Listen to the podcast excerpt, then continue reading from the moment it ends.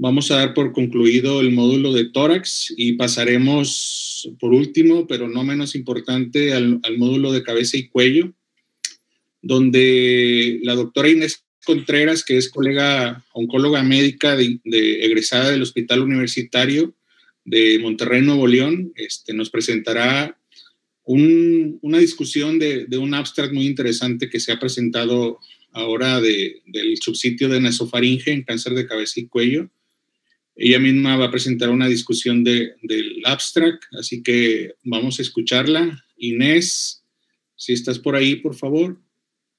Usted lo mencionó, el carcinoma de, nasofaringe, pues es una entidad prácticamente rara, sobre todo en el escenario en México y en Latinoamérica. Eh, a nivel mundial, pues corresponde aproximadamente a un, 0. a un 1.7% este, por 100.000 habitantes. Sin embargo, en Asia, donde ellos tienen una mayor prevalencia de esta enfermedad, pues corresponde aproximadamente al 3%. Es una enfermedad muy interesante debido a que a, la predisposición y los factores de riesgo. Hay una predisposición muy probablemente genética y hay también una predisposición eh, secundaria al virus de Epstein-Barr. Eh, incluso hay... Muchísimas gracias. Y una disculpa. Adelante, adelante. Bueno, este, ahorita en, en las siguientes diapositivas voy a continuar un poquito con, con esta introducción sin embargo, el día de ayer se presentaron, bueno, el, doctor Xu presentó este, este artículo, no declaró ningún conflicto de interés y pasamos aquí a la presentación del artículo. Es el estudio Júpiter 02, el cual es un estudio aleatorizado, doble ciego, fase 3, en el cual se evaluó eh, la molécula que se llama toripalimab versus el placebo acompañado del estándar de tratamiento que es el cisplatino con la gemcitabina, esto en el tratamiento de primera línea de la enfermedad recurrente o metastásico en el carcinoma de nasofaringio. Vemos en la siguiente diapositiva eh, los criterios de un poquito de un poquito de antecedentes y era prácticamente lo que les mencionaba. Esta es una enfermedad endémica, tiene un mayor impacto en el sureste de Asia y en el sur de China y con una mayor incidencia en China, aproximadamente de 3 por 100 mil habitantes. Conocemos que a nivel global el esquema de gemcitabina con sus platinos es el estándar de tratamiento en el escenario metastásico o recurrente. Ya previamente había estudios con, eh, que habían evaluado la molécula toripalimab, que es un anticuerpo humanizado específico en contra del PL1, y en enero del, en febrero del 2021 este fue aprobado por la Administración Nacional de los Productos Médicos en China, esto en una tercera línea y con base el estudio Polaris, que tiene unas tasas de respuesta aproximadamente de 20, pero de 20% a pesar de que era una tercera línea, con una mediana de duración de 13 meses una supervivencia libre de progresión de dos meses y una supervivencia global de 17.4 meses. Esto habla y es muy importante de la heterogeneidad de esta tumoración, que a pesar de tercera línea, pues tenemos muy buenos resultados.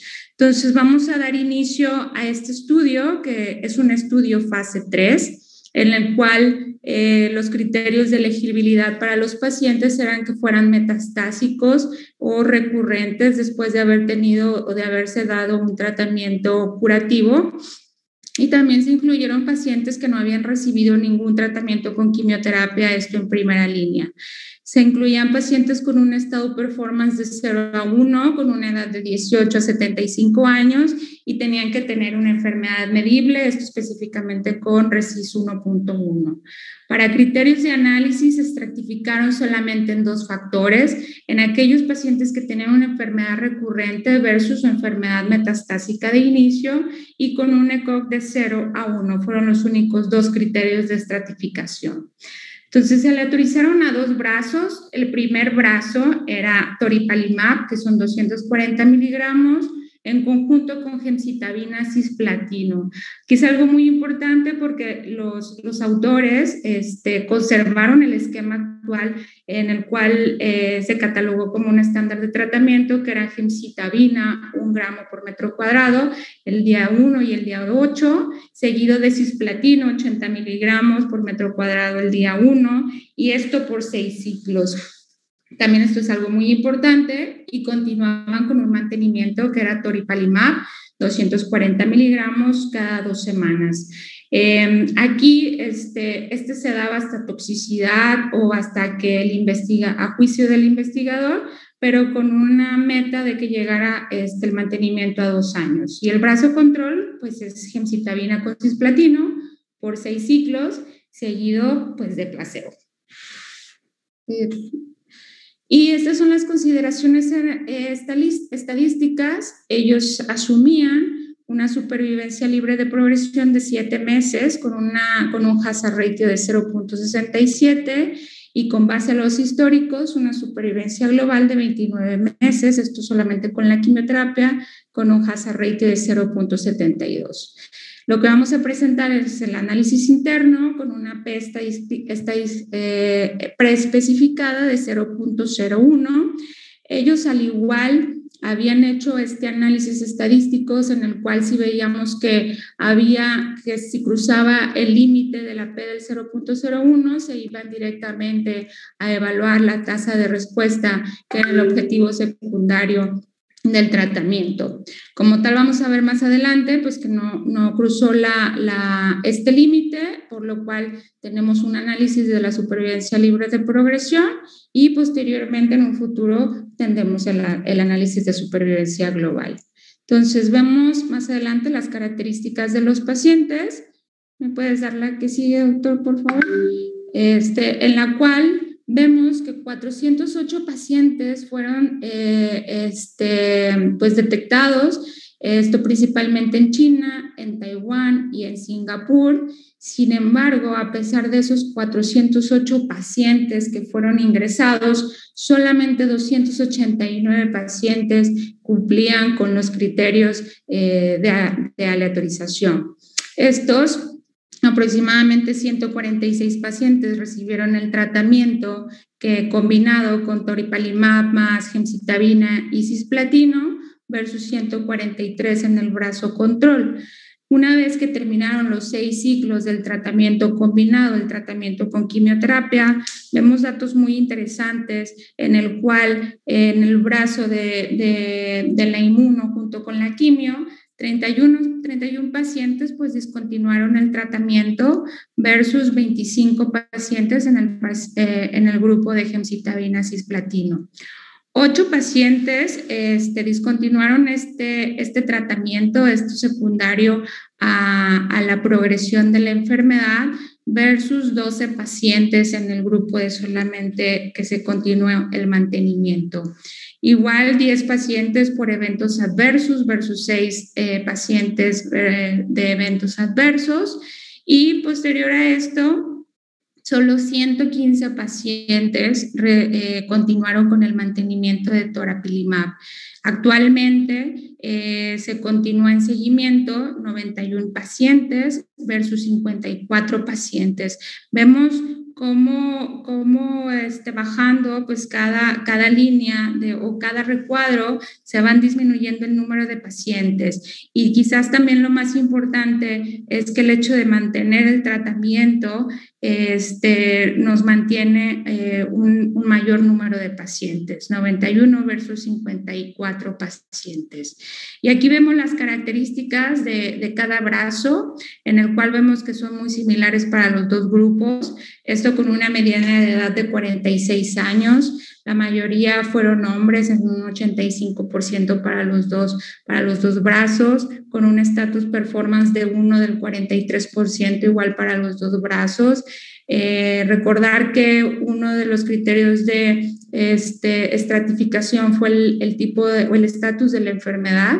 El 58% fue una enfermedad recurrente en el brazo de toripalimab versus el 61% en el brazo de placebo. Y aquellos que se presentaron como una enfermedad metastásica de nuevo fue el 42 versus el 39%.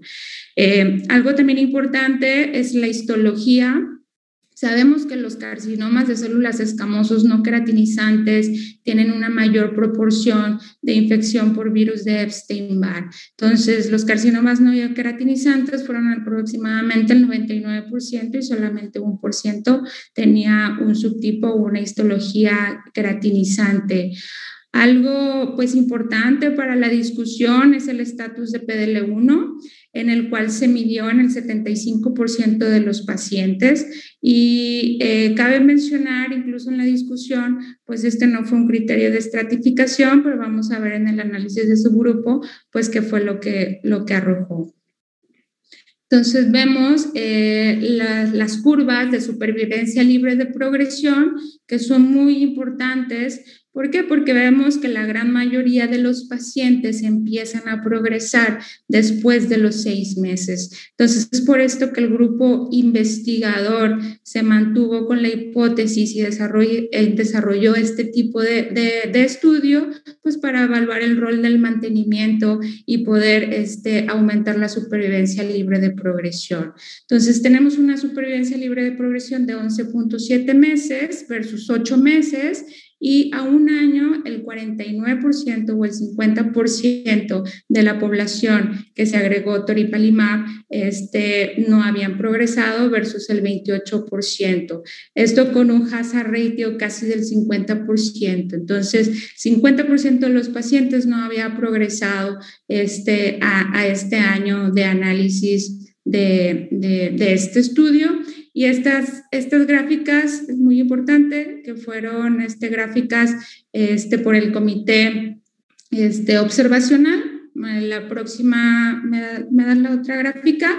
Esta es este, la gráfica por, por el investigador independiente en las cuales vemos pues gráficas muy bonitas en las cuales este, las dos curvas se separan bastante y vemos cómo, perdón, cómo a los seis meses pues este, la gran mayoría de los pacientes que se quedan sin tratamiento progresan versus aquellos con el mantenimiento, con una supervivencia libre de progresión no alcanzada en el brazo de toripalimab versus ocho meses en aquellos pacientes que iban a, mantenimiento. Entonces, ¿qué iban a placebo? Este es el análisis de subgrupos. Vemos que la gran mayoría de los subgrupos se ven beneficiados y algo muy importante, que en el 75% de los pacientes que tenían, en los cuales se les midieron la expresión del PDL1, eh, vemos que no hay diferencias entre si estaba positivo o si estaba negativo. Entonces, este, habrá que, que evaluar más adelante quizás otros biomarcadores más adelante. Eh, hay un análisis de supervivencia global, digo, estos son datos inmaduros, este, pero vemos que la supervivencia global no está alcanzada para ninguno de los dos grupos y la supervivencia al año fue del 92% versus un 87% y a dos años el 77% versus un 63%. Algo muy importante, que aunque son datos inmaduros, es que si hay una disminución del riesgo de muerte de un 40%. Entonces, estos son datos completamente alentadores. Este, insisto que son inmaduros, pero son muy buenos datos. A la siguiente. Eh, algo también importante es la duración de la respuesta y las tasas de respuestas. Vemos que hay una mayor tasa de respuesta en un 77% al agregar el toripalimab versus el placebo, 77 versus un 66%, y las tasas de respuestas completas fueron prácticamente el doble en aquellos pacientes que se les agregó el anticuerpo en un 20% versus un 11%. Eh, la mediana de duración también es algo muy importante, en la cual fue el 16% en el grupo de inmunoterapia versus un 5.7% en aquellos que solamente iban a placebo con un hazard ratio del 0.50, siendo estadísticamente significativo.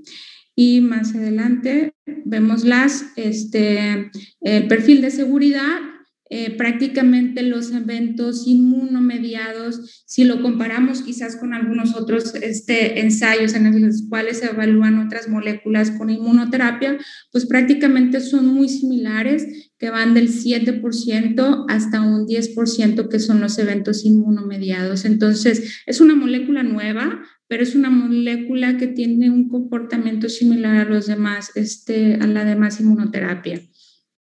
Adelante. Eh, vemos que las toxicidades o los eventos adversos, pues prácticamente son los que ya conocemos, son mediados por el grupo de quimioterapia, eh, con una disminución o una toxicidad prácticamente en la biometría hemática, leucopenia en el 61% versus un 58%, tal igual en la anemia, 47 versus un 39% neutropenia 57 versus un 63% y la trombocitopenia del 32% versus un 28%, que son toxicidades que ya conocemos eh, por, el, por el tipo de quimioterapia. Como resúmenes, un resumen y conclusión que da eh, el doctor Xu, eh, el, añadir el toripalimab a la quimioterapia en el carcinoma nasofaringio recurrente o metastásico sí confiere una superioridad en supervivencia libre de progresión, supervivencia global, tasas de respuestas y la duración de la respuesta que la quimioterapia sola.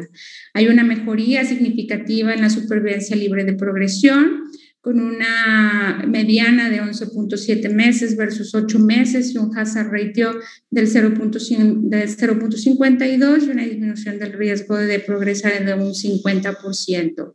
Aunque los datos de supervivencia global son muy inmaduros, lo importante es que hay una reducción del 40% de las muertes en el brazo experimental y será realizado un segundo análisis interno de acuerdo al análisis final preespecificado de la supervivencia libre de progresión, seguido del análisis final de supervivencia global.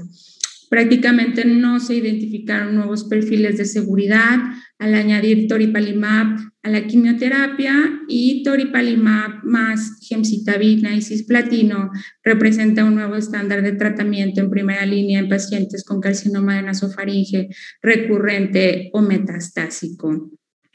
Y traigo una revisión muy importante eh, en la cual, pues como, como inicié, eh, el tema, el carcinoma nasofaringio en comparación con otro tipo de tumores de cabeza y cuello tiene un comportamiento completamente diferente. Es relativamente poco, poco frecuente con una incidencia del 0.69% y hay una notable distribución geográfica en la cual se distribuyen alrededor del 70% en el sureste de Asia. Vemos que China, este, aproximadamente el 50% se condensa o se densa ahí la, los pacientes con carcinoma nasofaringio. El factor más importante es la infección por el virus de Epstein-Barr, encontrado en el 95% de las histologías no queratinizantes y este, vamos, la siguiente. Quería presentar un poquito acerca de la carcinogénesis. Eso es algo muy importante.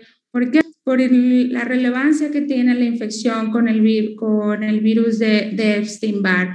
Vemos que la, la, infección por este tipo de virus ocasiona una inflamación persistente con un aumento de, de las ciclinas y una disminución de ese efecto del P, de P16 y también del RAS. Esto lo que ocasiona es que eh, la célula se inmortaliza y la célula tiene la capacidad para tener la invasión, para poder ocasionar metástasis, para poder promover la célula o la supervivencia de esta célula maligna y mantenerse en un estado de queiscencia. Entonces es por esto que eh, hay ciertos grupos en los cuales demuestran eh, que pueden pasar hasta cinco años, muy similar al virus, a, otros virus, hasta que se desarrolla prácticamente la progresión del tumor y se crean mecanismos de resistencia y este es el motivo por el cual tenemos enfermedad metastásica y quizás por la cual esta enfermedad sea bastante heterogénea. Damos la siguiente. Muy bien. Prácticamente esto es lo que les acabo de mencionar. Entonces, ¿qué es lo que tenemos actualmente como tratamiento sistémico en el carcinoma nasofaringio metastásico o recurrente? Pues quedarnos con la idea de que es una enfermedad heterogénea, tiene diferentes resultados oncológicos y en algunos casos tenemos largos supervivientes. Em, eh, nosotros hemos tratado de implementar y, de continuar con el tratamiento y el abordaje multidisciplinario para poder estratificar esta enfermedad según los riesgos y esto para mejorar los resultados ¿Y esto por qué? Porque hay diferentes publicaciones retrospectivas en donde no es lo mismo que, una, un paciente tenga enfermedad oligometastásica versus múltiple. Incluso se han incorporado algunos marcadores eh, como la hemoglobina, la deshidrogenasa, la proteína C reactiva y albúmina, que son parámetros que debemos de considerar eh, en el tratamiento de nuestros pacientes. Entonces, cerca del 10% de estos pacientes se puede otorgar incluso un control regional y un control local a las lesiones metastásicas con incremento en la supervivencia global y supervivencia libre de progresión. Entonces, esto es lo que tenemos en las guías americanas primera línea desde el 2016 al tener este, la comparación con cisplatino gemcitabina versus fluoracilo con cisplatino, pues vemos que se cataloga dentro de primera línea el cisplatino con gemcitabina por los seis ciclos. Esto es muy importante. Otros regímenes eh, en primera línea, dependiendo también del estatus performance de cada paciente, pues podemos utilizar combinaciones como carboplatino con algún taxano o extrapolado también de tumores de cabeza y cuello, podemos utilizar carboplatino más etuximab versus gemcitabina más carboplatino y en líneas subsecuentes es donde se ha evaluado y hay varios estudios en donde se ha utilizado nivolumab y pembrolizumab, que son moléculas que estamos un poco más acostumbrados a, a utilizarlas. La siguiente. Entonces, en el escenario metastásico, este es el estudio que traigo a colación, eh, presentado por el doctor Sam eh, en el 2016, precisamente también en ASCO se presentó, y vemos cómo hay una, una diferencia al momento de comparar dos diferentes esquemas de tratamiento. El esquema con gemcitabina más cisplatino versus el esquema de gemcitabina más fluoracilo. Vemos igual, lo más importante pues es ver estas, esta, es, mm, estas curvas en las cuales vemos que la gran mayoría de los pacientes este, progresa a los seis meses, que es cuando ya no tiene el mantenimiento, con, con unas tasas de respuesta aproximadamente del 64% con gemcitabina y cisplatino versus el 42%, por lo cual estos autores este, se plantean el rol del mantenimiento. Entonces, esto es una tabla en la cual vemos este, que sí se han identificado algunos otros este, eh, algunos otros tipos de moléculas que bloquean PDL1 y PD1, en la cual vemos que la gran mayoría pues, son estudios de fase 2, estudios de fase 1B, eh, con supervivencias globales que van desde 16.1 meses hasta no alcanzadas y con tasas de respuesta del 20%. Al igual, este, hay estudios también de fase 3, como lo vemos en la siguiente, eh, en la siguiente tabla, pero son estudios en marcha que vemos este, que los cuatro son estudios de fase 3. El primero en el cual evalúa pembrolizumab versus un estándar de tratamiento, pero estos son en líneas subsecuentes en comparación con o añadiendo el tratamiento con alguna otra quimioterapia como capecitabina, gemcitabina y docetaxel. Y los otros estudios muy similares, el cambrelizumab, que lo voy a presentar un poquito más adelante, toripalimab y, este, y otras moléculas. Entonces, estos dos estudios son muy similares. El cambrelizumab se presentó en el 2020, igual en ASCOS, nada más se encuentra el abstract y vemos que ambos son estudios fase 3, este, que tuvieron un reclutamiento de ahí de un año. La gran, este, tanto en cambrelizumab como toripalimab el número o la N era muy similar, 263 versus 289, con una mediana de seguimiento de 15 meses. El brazo igual era el, mismo tratamiento, darle inmunoterapia, en este caso con camprolizumab más gemcitabina y cisplatino por los seis ciclos y continuar el mantenimiento. Como vemos, los resultados en supervivencia libre de progresión, que fueron eh, el objetivo primario para los dos estudios, tuvieron una supervivencia de 11 meses versus 7 meses, lo que tenemos ahora en Toripalimab son 11.7 meses versus 8 meses, con un hazard ratio pues muy similar. La verdad es que es una disminución del riesgo de progresión para ambas moléculas de un 50%. Cabe mencionar que en camrelizumab sí tuvieron una mayor proporción de, de respuesta en el 88% con la combinación versus un 77% con otra molécula como el eh, toripalimab. Entonces, digo, faltan todavía eh, continuar y darle seguimiento a estos estudios para saber los análisis finales. Y estos son algunos otros estudios en marcha se ha intentado y, se está logrando hacer algunas otras combinaciones con inmunoterapia y, terapia este, dirigida incluso con axitinib, abelumab, pembrolizumab con bevacizumab, pembro con cetuxi y algunos anti-CTLA4. Entonces, vamos a estar muy al pendiente pues, de, de todos los avances que habrá en el carcinoma de nasofaringe. Entonces, como resumen propio, me permití este, comentar que la gemcitabina más cisplatino permanece todavía como un estándar de tratamiento. Al igual, hay datos preliminares muy alentadores que sí demostraron que hay un beneficio en supervivencia libre de progresión al agregar toripalimab más quimioterapia en primera línea datos preliminares que sugieren que el mantenimiento es benéfico en esta población y pues en espera de subanálisis de acuerdo a otros biomarcadores, ya que vemos en el análisis de su grupo que no había ninguna diferencia si había PDL1 positivo o PDL1 negativo. Habrá que evaluar con otros biomarcadores como TMB, incluso el aclaramiento del DNA del virus de Epstein-Barr, esto durante el tratamiento con quimioterapia, ya hay varias series retrospectivas que en cuanto más se aclare durante el tratamiento con cada quimioterapia, mejor es el, el pronóstico de los pacientes. Entonces, otra, por favor. Y pues hay que también evaluar este, si es reproducible eh, eh, en nuestros países, conocer otro tipo de moléculas, este, conocer también cómo, cómo sería muy interesante ver este, el análisis con pembrolizumab o con nivolumab, que nosotros estamos este, más, este, bueno, conocemos más las moléculas, entonces como hipótesis o generador de hipótesis con este estudio Creo que se debe de evaluar el rol del mantenimiento con la quimioterapia, o sea, no dejar solamente a los pacientes con seis ciclos de tratamiento, sino quizás evaluar o, hacer un brazo control con quimioterapia, con gemcitabina, con una sola droga, evaluar igual la secuencialidad este, versus la terapia combinada con inmunoquimio. Esto quiere decir de dar inmunoquimio desde un, desde un inicio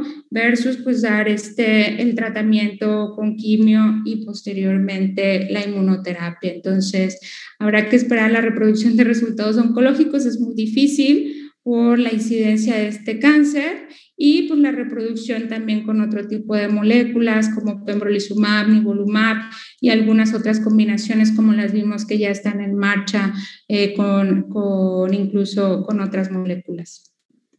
Entonces, quiero agradecer muchísimas gracias al comité organizador por la invitación para esta presentación y la discusión del apartado de cabeza y cuello. Muchísimas gracias al Centro Universitario contra el Cáncer eh, y muchísimas gracias a todos los que siguen conectados.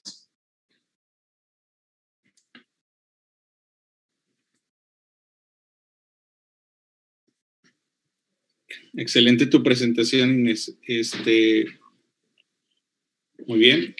Creo que carcinoma de nasofaringe localmente avanzado o metastásico, pues siempre lo hemos considerado nosotros quimiosensible, muy quimiosensible y más a, la combinación esta de platino con gemcitabine. va a ser muy interesante si estas moléculas nuevas van a ser reproducibles en nuestro medio. Eh, sabiendo que, las altas tasas de respuesta que tenemos y de control local con, esquemas tan simples como gemcitabina y platino, este, pues vamos a alcanzar las mismas tasas de respuesta combinado con, un esquema tan, que pudiera ser tan prolongado con los mantenimientos que, se, se, nos muestra este ensayo que has presentado este, versus la quimio sola, ¿verdad?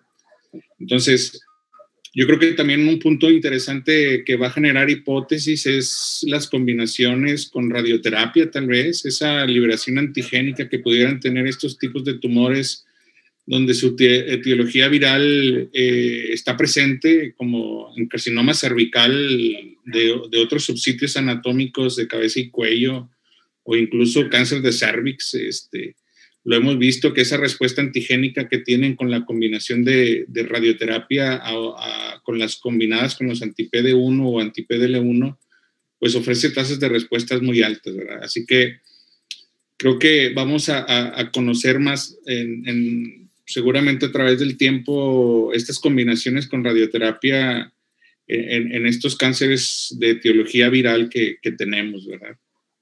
Entonces, eh, felicidades por tu presentación. Voy a, abrir, los micrófonos están abiertos por si hubiera algún comentario o alguna pregunta para los asistentes. La verdad que también en el chat ahí nos muestran pues, puras felicitaciones a, tu presentación y a todo lo que llevamos de estos módulos de tórax y cabeza y cuello. Voy a revisar el chat. Eh, prácticamente pura felicitación.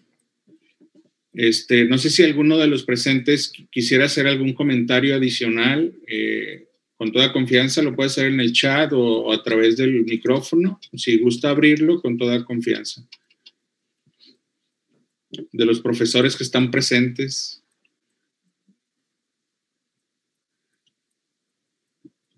Muy bien. Bueno, eh, pues son las 9.40, vamos a dar por finalizado el módulo. Otra vez te felicito, Inés. Eh, excelente tu presentación y la revisión final que, tuviste a bien realizar. Creo que nos aportó mucho y nos dio un panorama de lo que tenemos ahora y de lo que viene en el futuro. Este, vamos a dar por finalizado el día de hoy estos dos módulos agradezco nuevamente a la Escuela Latinoamericana de Oncología por, por darnos todas las facilidades de seguir haciendo academia. ahora desde acá, desde Monterrey, vía virtual, este, les mandamos un abrazo a todos y muchas gracias por estar conectados, todos los que se mantuvieron desde las seis, seis y media o siete de la tarde. Este, muchísimas gracias. Un abrazo para todos.